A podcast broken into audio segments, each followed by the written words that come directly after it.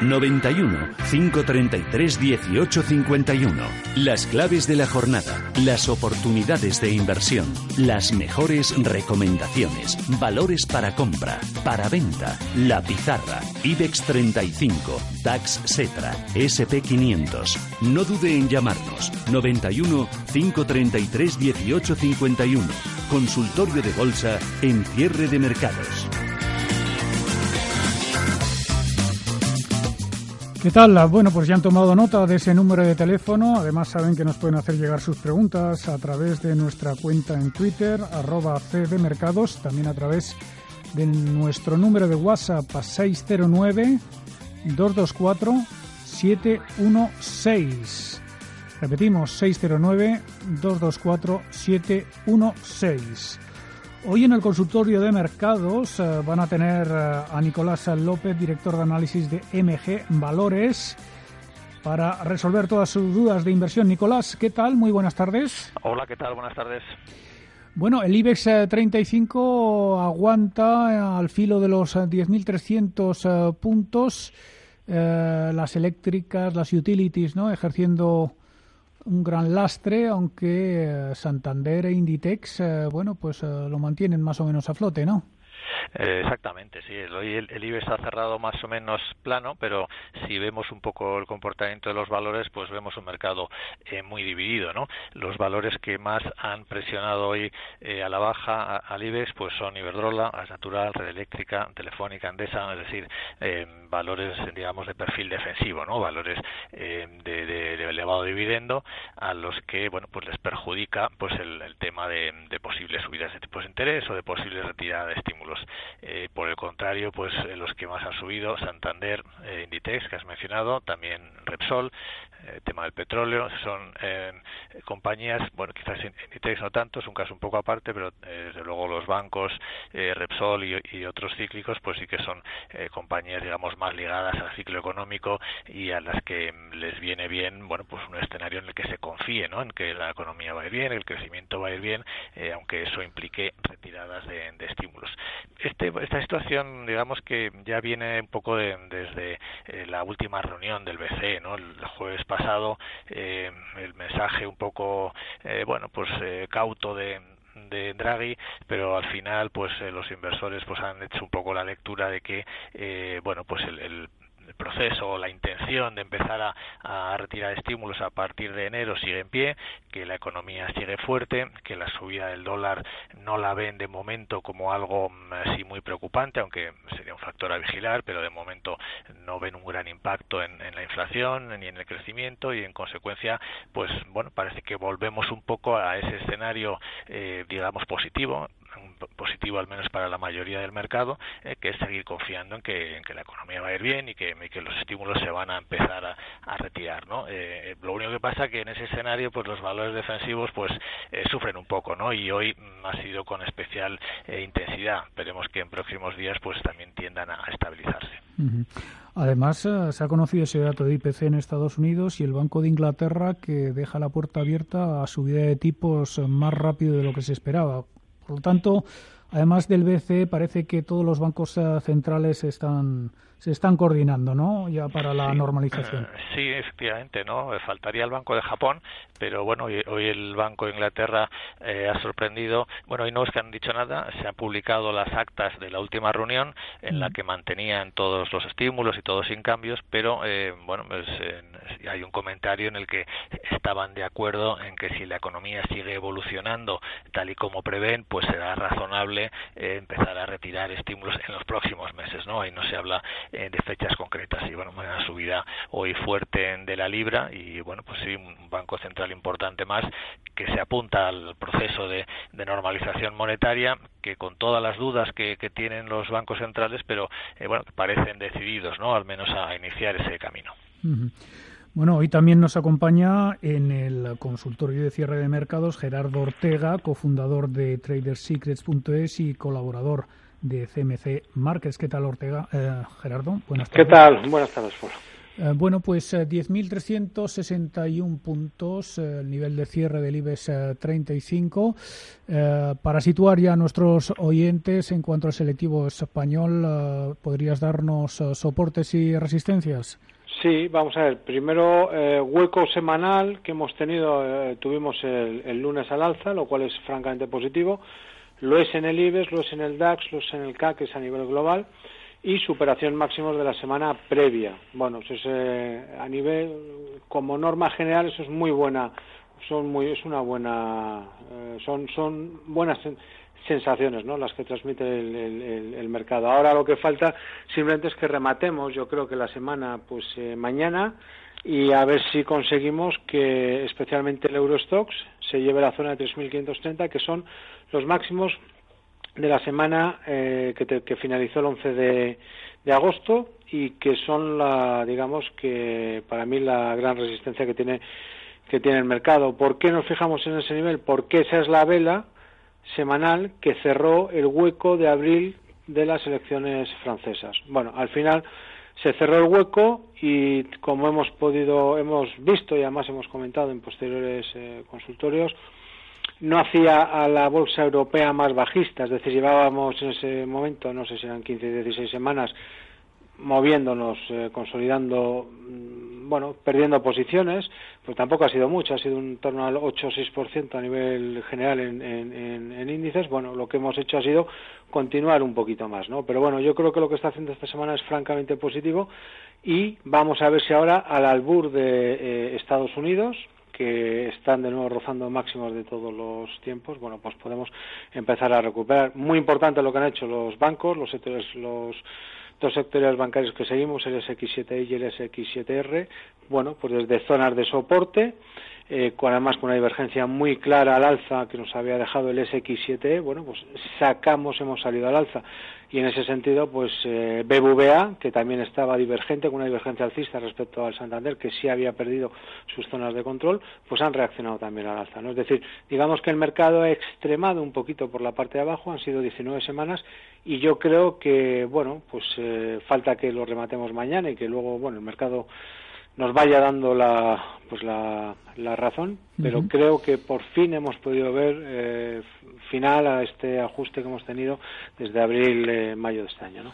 Gerardo, mañana hora bruja, eh, ¿alguna recomendación a los inversores? Nada, nada. El mercado, el que haya hecho la semana, yo creo que la semana los los, los que operan intradía, yo creo que la semana eh, se hizo el, lunes, ¿no? El lunes tuvimos, eh, además eso se nota mucho, ¿no? La, gente que hace intradía, yo me gusta hacerlo, pero en gráficos de 15 minutos, suelen ser sesiones, es como un rodillo, ¿no? Se pone a subir, no hay volatilidad y con un gráfico de 15 minutos, desde la apertura hasta el cierre, te suben. No te da oportunidad de que, digo, o sea, no ves ninguna sensación de debilidad, no ves absolutamente nada, el hueco de apertura. Quiere decir que mañana bueno, yo creo que simplemente eh, espero eh, bueno, que, estas alzas se, se, consoliden. Lo importante es el cierre semanal. Yo creo que mañana bueno, está todo el pescado vendido. Luego que el mercado pueda hacer o no, yo me quedo sobre todo con lo que hagan los eh, contados mañana, ¿no? Y esas velas semanales que bueno, que han estirado bien al alza y vamos a ver si tenemos una buena segunda parte del año, ¿no? Vamos con la primera pregunta del consultorio. Javier, buenas tardes Gerardo Iglesias. Gerardo Ortega. Gerardo Ortega, disculpe, perdón. Eh, si estamos en, resistencias, en el máximo de ayer, máximo día, o si vamos a llegar a mínimos del viernes de la semana pasada, que si vamos a poder llegar. Y quería saber el soporte de, de Banque y de BBV, si va a llegar a eso, o dónde cree que va a llegar. Gracias. Muy bien, muchas gracias Javier por su llamada. Gerardo, cuando quieras. A ver, eh, vamos a ver, estamos en máximos de la semana, ahora cotizando a nivel global. En el caso de BBVA ya tiene señal de compra y la tiene, en este caso no, hemos visto dos mínimos relativos ascendentes con superación de cresta, que es lo, es lo clásico, sino simplemente una gran vela, que es la del lunes, que se lleva a los máximos del día previo, es decir, de la del viernes, con hueco al alza, es decir, eso es la clásica señal. Y a partir de ahí lo que tenemos son buenas velas semanales. Yo le recomiendo, tenemos en, en Trader Secrets una, un artículo precisamente dedicado, uno a los sectores bancarios, otro a los, a los bancos. A partir de aquí, pues eh, no hay mucho más que decir. Es decir, el mercado nos ha dejado los soportes por la parte de abajo. Yo lo que no sé es si el mercado va a corregir algo, si va a hacer una onda de impulso o y cuando digo onda de impulso me refiero a una subida y un ajuste. Lo que sí que sé es que si esto quiere seguir subiendo, debería respetar el gap alcista con el que hemos iniciado la semana y debiera de continuar simplemente eh, ascendiendo. Esa es la forma natural que tiene el mercado de, de, subir. Entonces, en, en su contrario, es decir, cualquier eh, reacción a la baja, si yo me creo lo que estoy diciendo, es compra o debiera ser eh, eh, compra. En el caso de, de Bankia, bueno, ocurre una cosa, la diferencia está en que no consigue llevarse los máximos de la semana pasada. Es verdad que hemos testeado y hoy hemos recaído. Donde yo sí me plantearía, porque, es, porque Bankia está, está bastante más, eh, más débil, ¿de acuerdo? Pues como hemos subido y hoy hemos sacado una vela a la baja, yo dejaría simplemente que corrigiera, que haga lo que tenga que hacer y vamos a ver si no mañana, no creo que sea mañana, pero a lo mejor el, lunes, el, martes o el miércoles, es capaz de saltar por encima de los máximos de la semana que son los de esta. ¿Por qué? Pues porque es ahí donde nos hemos donde nos hemos frenado. Entonces, yo esperaría simplemente en Bankia no haría no haría nada y a la superación de los máximos de ayer que están en 407, si saco una vela diaria que cierra por encima, lo que yo sí me plantearía es puedo entrar, voy más rezagado, es evidente que es debilidad respecto a Santander y BBVA porque ha, recuperado bastante menos y ha caído bastante más, bueno, pero a partir de ahí es donde me plantearía eh, estrategia alcista en el valor. Antes yo esperaría un poquito. Vamos con la siguiente pregunta. Gabriel, buenas tardes. Hola, buenas tardes.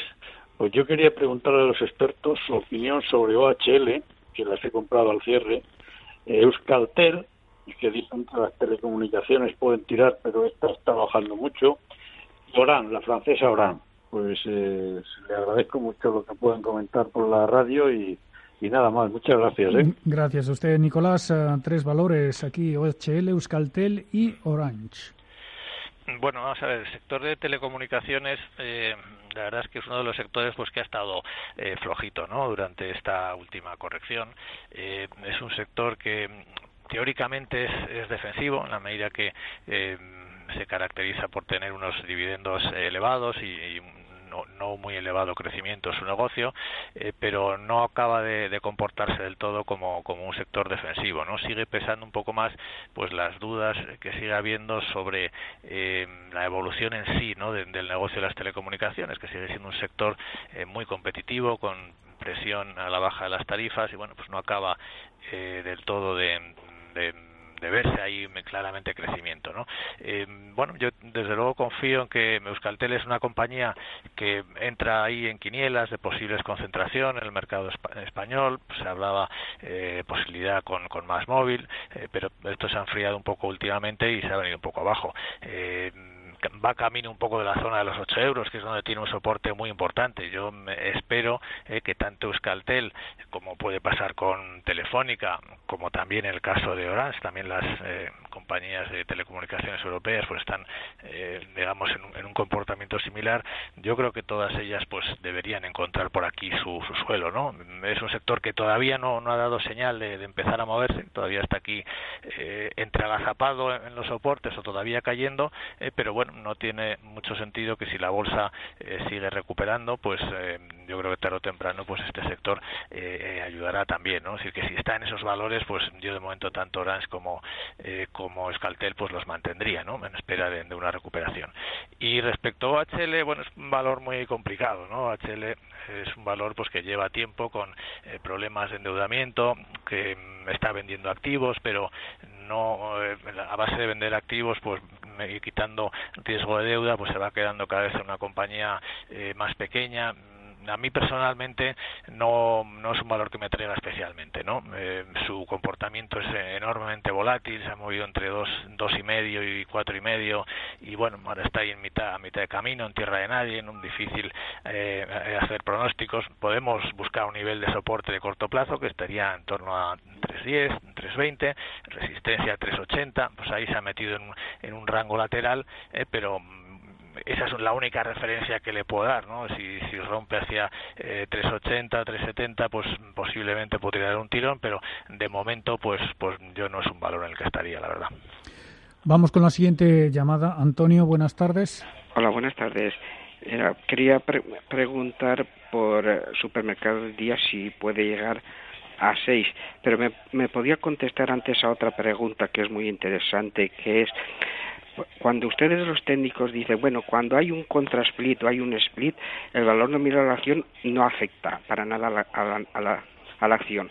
Pero, pero yo creo que no, yo creo que se pierden derechos, por ejemplo, derecho de asistencia o derecho de, de, voz en, las en la Asamblea, en la Junta General, porque, por ejemplo, a mí me ha ocurrido que yo, a una entidad financiera que recientemente hizo un, un contrasplit, yo tenía 1.400 acciones y se me redujeron a 340 y el mínimo de asistencia eran 500. O sea que te, expulsan forzosamente al accionista minoritario. ¿Eso es verdad? ¿O, qué puedo hacer? A mí me expulsaron.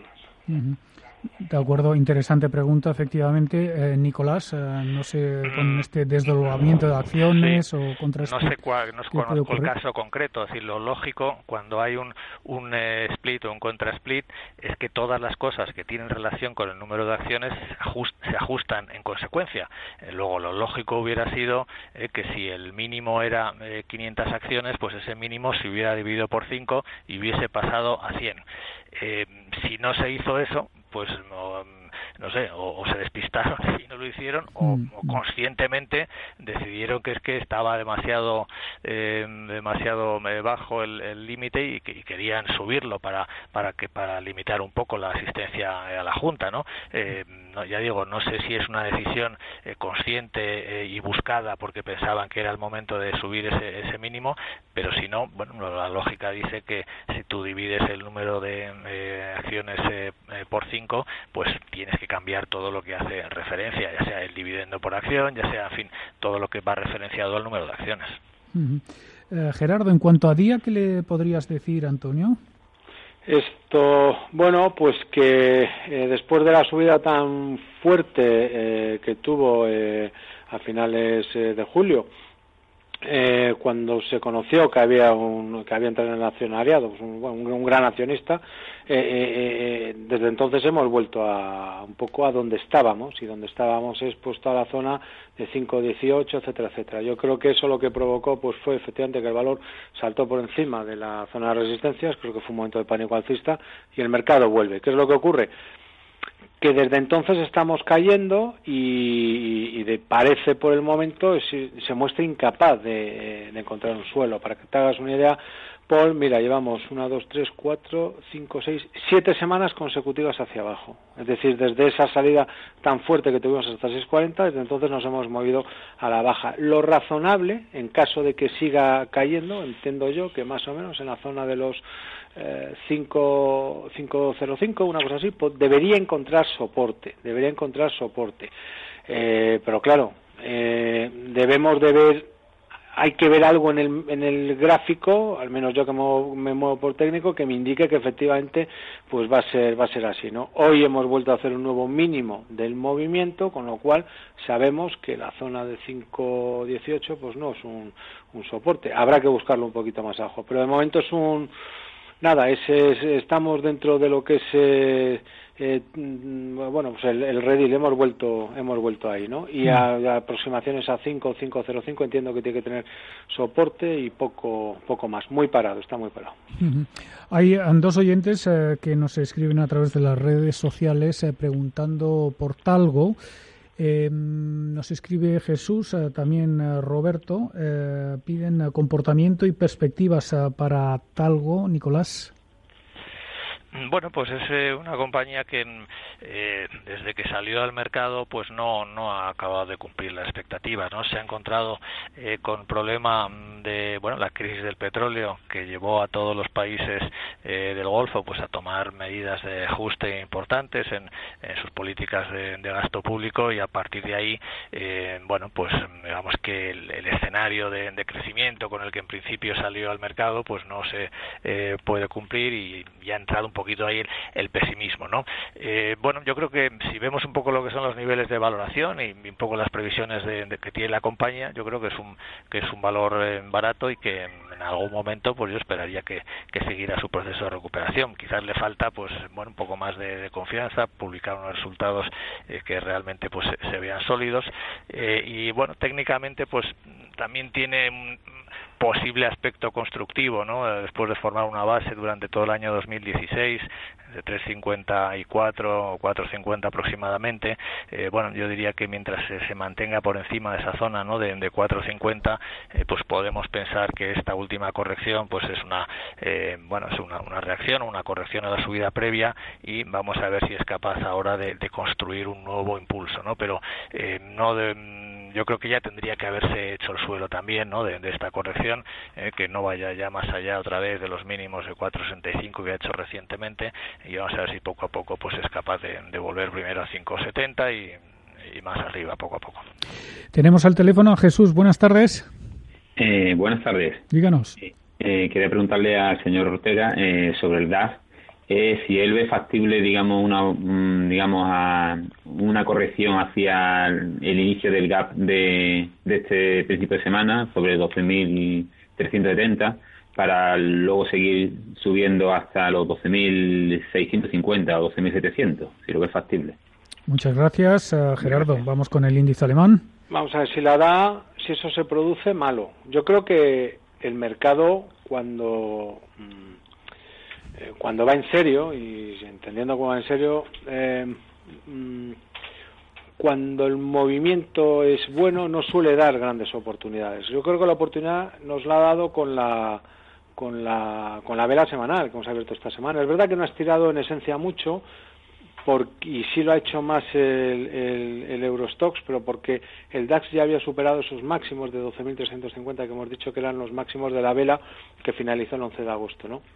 Entonces, ¿podríamos volver? Claro, sí, sin duda. Ahí es ahí donde está el soporte. Es ahí donde yo, para una operativa más swing, pues sí que sí me plantearía tener los stops. O sea, no tiene ningún sentido, si esto va a subir, que el precio vuelva por la parte de abajo y mucho menos cierre ese gap, ¿no?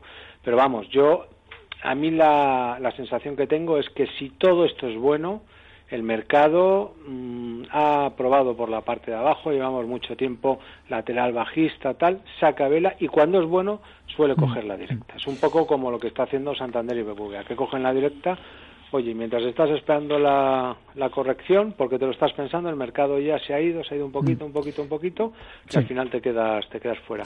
Mi sensación es que no. ¿Que estamos en zona de resistencia? Sí. ¿Por qué?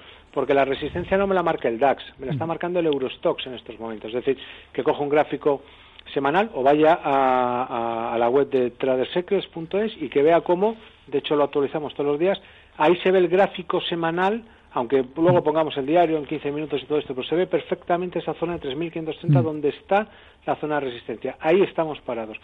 Como ahí está parado el CAC 40 de París. Eh, claro, si tiene que haber una consolidación más o menos ha de ser aquí, pero no lo no tan profunda como para volver al hueco, pues si se vuelve al hueco y todo el mundo, entre comillas, puede subirse, pues mal, mal asunto. Bueno, eh, mm, tenemos eh, un minuto más eh, para responder a la última pregunta. Ramón, buenas tardes. Buenas tardes. Díganos. Sí, gracias. mi pregunta es sobre Codere para don Nicolás López porque invierto a medio plazo, año y medio, dos años para entrar el próximo día. ¿Qué le parece o que me hable sobre Codere? Porque es una empresa que la conozco muy poco y he oído muy poco. Muchas gracias. Gracias. Bueno, Nicolás, brevemente, por favor, si puede ser. Pues una compañía muy complicada, ¿no? Eh, una compañía que tuvo en suspensión de pagos, que fue, eh, bueno, los hicieron cargo de ella los acreedores, los bonistas y que no acaban de, levantar cabeza. Eh, es, un, es un negocio mm, difícil, la compañía está en países complicados, Argentina, Centroamérica, además de España, Italia eh, un sector que hay muchos impuestos y que ahora mismo lo poco que gana la compañía pues es para, para pagar a los, a los acreedores ¿no? que tienen ahí el control. Yo desde luego no, no veo ningún motivo para invertir ahora ¿no? en esta compañía. Nicolás López, director de análisis de MG Valores, Gerardo Ortega, cofundador de TradeSecrets.es y colaborador de CMC Markets. Muchas gracias a los dos. Un placer. saludo. Gracias. Gracias también a todos ustedes por su confianza. Les dejamos ahora con la Boutique del Ocio y Gema González. Feliz fin de tarde.